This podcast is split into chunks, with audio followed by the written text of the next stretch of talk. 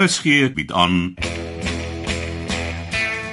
Van Hinks en die Suiderkruis deur Anton Treurnig.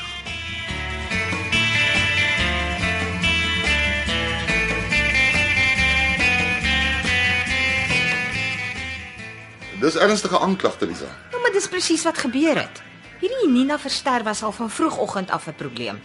As dit nie vir Merensha en haar vletjie was nie, as ons hulle nooit op die rotse gesien het nie. Jy sê sy's 'n skoonheidsterapeut. Mm, ja, daar by die Sunset Salon. Sy werk ook as kelnerin by die Daan Ander. Al is niks snaaks nie. Die meeste van ons bemanning beklee meer as een pos. Ek probeer maar net sê dit sy hardwerkend is. Ja, sy's 'n poppie wat dink omdat sy mooi is, hoef sy nie by die reëls te hou nie. Ons het Germaine in gevaar gestel. Uh, Sover ek verstaan het Germaine vrywillig saam met haar gegaan. Maar dit maak haar nie minder skuldig nie. Nee, natuurlik nie, maar terselfdertyd maak dit van Germaine 'n medepligtige. Hoe klink dit nou vir my asof jy aan die meisie se kant is? Ek is aan niemand se kant nie. Dis belangrik om al die feite op die tafel te hê.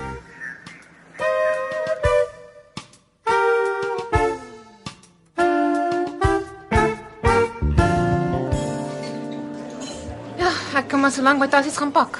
Hulle gaan jou tog seker nie afdank hieroor nie. Ek het al gesien hoe hulle mense van die skip afgooi oor baie minder. Kaptein Maliaro is streng maar baie regverdig. Hulle sal ons nie sommer net afgooi nie. En nie ons nie. Jy dra die show. Hulle kan jou nie laat gaan nie. Ek dra drankies aan en vuil naels. Hulle raak ons daar van my in 'n oogwink. Ek is jammer, Nina. Het niks om oor jammer te wees nie. Dis my eie skuld. Ek het seker met die verkeerde voet uit die bed geklim. Dis net dis asof ek genoeg gehad het van al die reëls en regulasies. Dit was juist hoekom ek die job gevat het om weg te kom en die wêreld te sien. Maar alwaar ek vaskyk is die binnekant van die skip.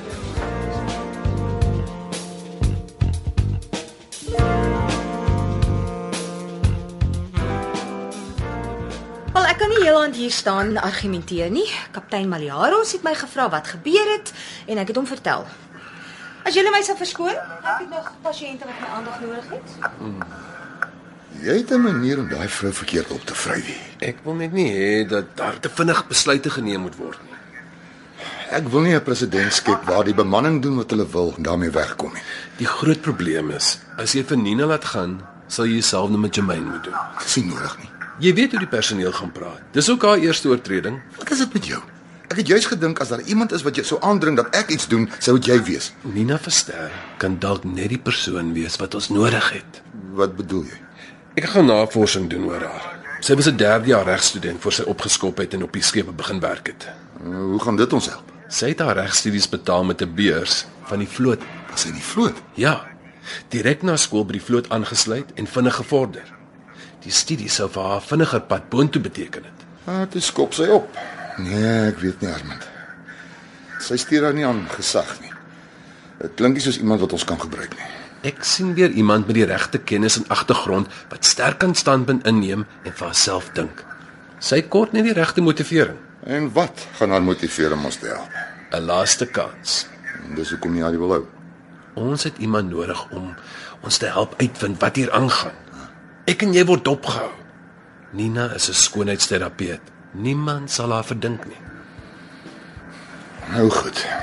Maar sy word jou verantwoordelikheid. Jy sal nie jammer wees nie. Kom voel dit al klaar asof ek 'n fout gemaak het.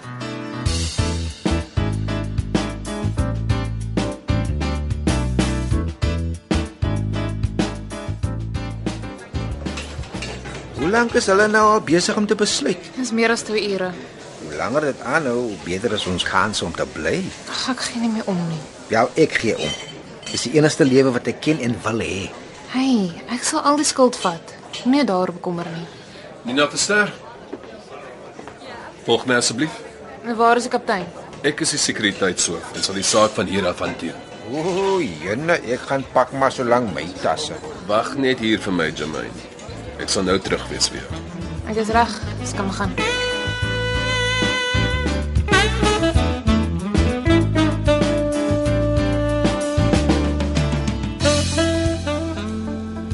Ek hoop jy plan nie. Die laaste pasiënt is nou net hier weg. Ehm, Wat kan ek vir jou doen, kaptein? Armand van Hinks gaan die situasie met Nina en Germain van nou af hanteer. Julle gaan haar nie straf nie. Hulle gaan 'n straat wees, maar nie 'n kansellasie van haar kontrak nie. Van links is maar een met 'n sagte plekkie vir vroue, nê. Nee. Dis nie die rede nie. Maar dis hoe dit lyk. Ek het die besluit geneem om dit in sy hande te los. Ek vertrou hom. Dit maak een van ons. Kom ons los dit daar. Ek is eintlik hier om 'n ander rede. Ek hoop dis medies van aard. Dit is my medisyne is klaar. Jou medisyne?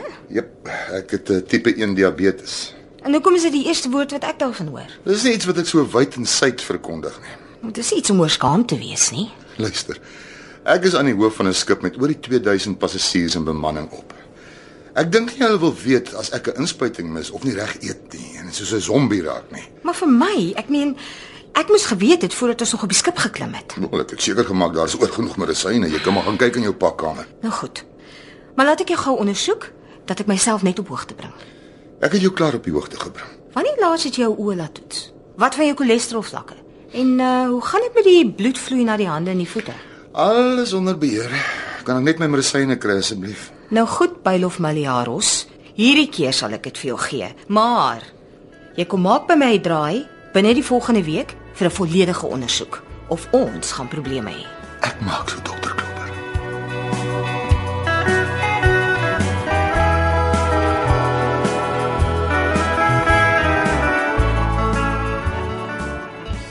Jy kan maar sit. So, dit is die berigte sekuriteitskantoor. Berigte. Ja. Glo my, geen bemanning sit wil hier eindig nie. Maar hier is jy nou. Ja. En Wat wil jy moet ek sê? Julle het klaar julle besluit geneem. ek wil uit jou mond uit hoor wat gebeur het Ons het van die toergroep afgedwaal en ek het Jermaine Raaf se lewe in gevaar gestel. en jou eie. Ek sou kon terug land toe swem, maar ek het nie geweet Jermaine kan nie swem nie. Jy moet altyd op hoogte wees van wat mense om jou kan en nie kan doen nie. Dit sou tog 'n integrale deel van jou opleiding gewees het My opleiding. by die Vloot Akademie in Simonstad. Nou wat het dit met my situasie hier op die skip te doen? Alles. Ek moet jou eintlik nou vergesel om jou persoonlike besittings bymekaar te maak en op die eerste moontlike manier van die skip af te kry. Maar ek gaan jou 'n kans gee. En wat moet ek doen? Jy gaan my skakel met die bemanning wees. 'n Snatch. Ek wil nie weet wie 'n styk gesteel het of wie met die gaste flankeer nie. Dis iets belangriker wat ek van jou verwag. Ek gee nie om om van die skip afgegooi te word nie. So, hoekom sal ek jou help? Want dis die regte ding om te doen. Die veiligheid van almal op die skip hang daarvan af en jy sal dit doen omdat jy iets soek om jou lewe sin te gee. Nou wat verwag jy van my? Nee, jy besluit nou of jy my gaan help en ek sal later die besonderhede aan jou deurgee. 'n Sinvolle besluit sal nee wees. Maar hoekom sal ek nou skielik sinvol wees? Hm? Goed. Ek sal jou help. Hierdie gesprek het nie plaasgevind nie. Jy is verskoon. Ek sal jou môre opsoek om dit verder te bespreek. Totsiens. Totsiens. En Armand. Dankie.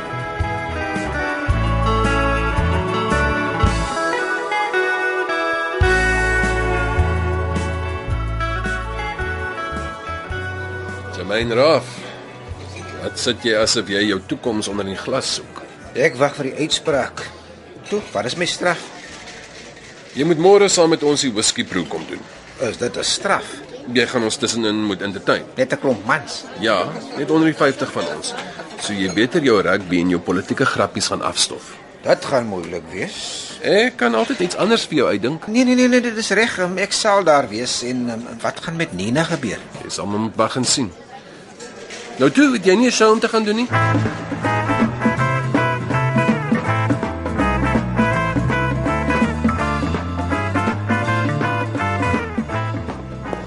Van links. Van links wag 'n bietjie. Ek wil met jou praat. Goeienaand, Luzaan. Ja, ja. Wat kan ek vir jou doen? Het ehm um, het jy toe van Nina aangespreek? Ja, En? die saak is uitgesorteer. En wat is haar straf? Dit het niks met jou te doen nie. Ah, tipies. 'n Mooi jong meisie en jy raak papperas slap. Is dit wat jy regtig dink? Wat is wat ek sien? Eers was dit Delia, nou is dit Nina. Ag man, jy's 'n tipiese man. Ek hoop dokter, jy diagnoseer beter as wat jy mense opsom. En ek hoop ons word nie aangeval deur 'n trop pompom girls nie, want dan kan ons maar vergeet van ons veiligheidshoof. 'n Rustige aand vir jou dokter. Ek weet nie of ek dieselfde vir jou kan toewens nie van Hinks.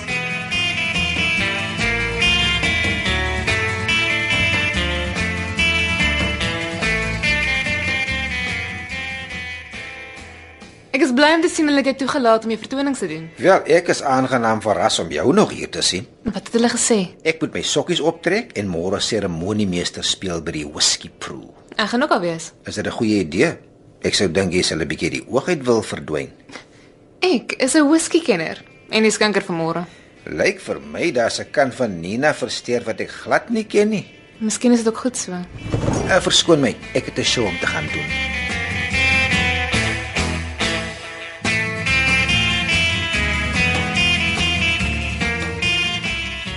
Van Hinks en die Suiderkruis word vir RSG geskryf deur Anton Treurnig.